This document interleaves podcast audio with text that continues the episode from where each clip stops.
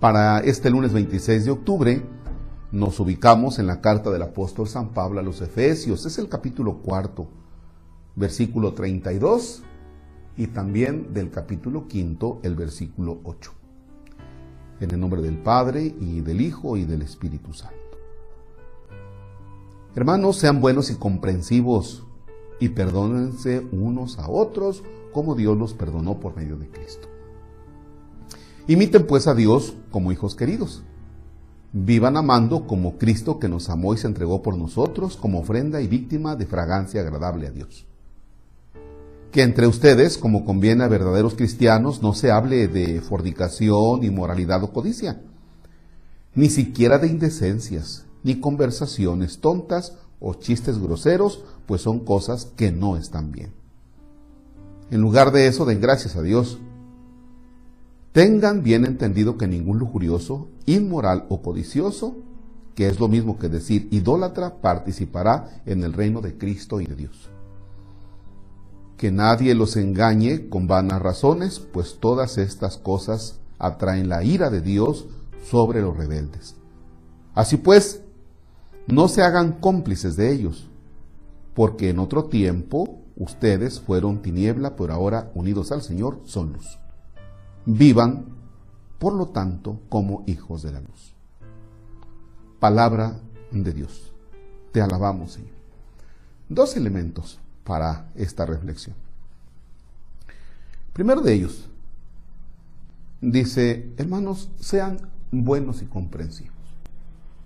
Nos quedamos con el hecho de ser comprensivos, comprender al otro, que es una de las cosas con las que casi siempre estamos batallando, al menos yo.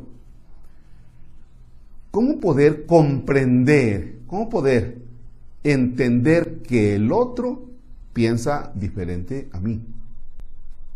Camina diferente a mí, se viste diferente, habla diferente, actúa diferente. Y cómo yo necesito darle a la otra persona ese respeto, esa dignidad por el hecho de que es persona. Se acordarán ustedes que hemos tratado algún texto cuando dice, hey, trata a los demás como quieras que te traten a ti.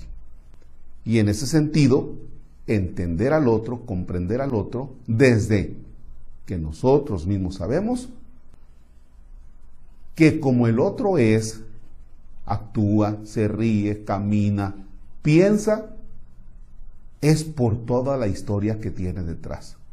De su papá, de su mamá, de sus abuelos, de sus hermanos. Son lo que lo han ido integrando y el otro merece respeto. Así es que entonces, ser buenos y comprensivos. Comprender al otro, aunque nos cueste un poquitito, es también comprendernos a nosotros mismos. No pierdas el tiempo, no te jales los cabellos tratando de que el otro sea como tú. Sería una falta de respeto.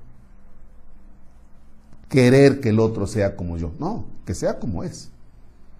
Y, desde luego, teniendo en cuenta que Él es de acuerdo a sus circunstancias. Primer elemento. Y segundo, cuando nosotros vamos a un bautizo, una de las cosas que me llama la atención es que de inmediato está uno bautizando y siempre alguien te pregunta, ¿ya prendo la vela, padre? ¿Ya enciendo la vela? Espérese tantito.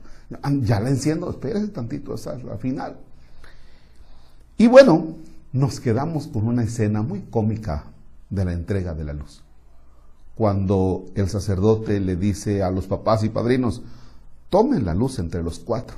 Toman la luz y de inmediato aparece un fotógrafo y dice, y, todo el mundo pone atención a lo que el fotógrafo les está pidiendo, pero no ponemos atención a lo que se nos dice.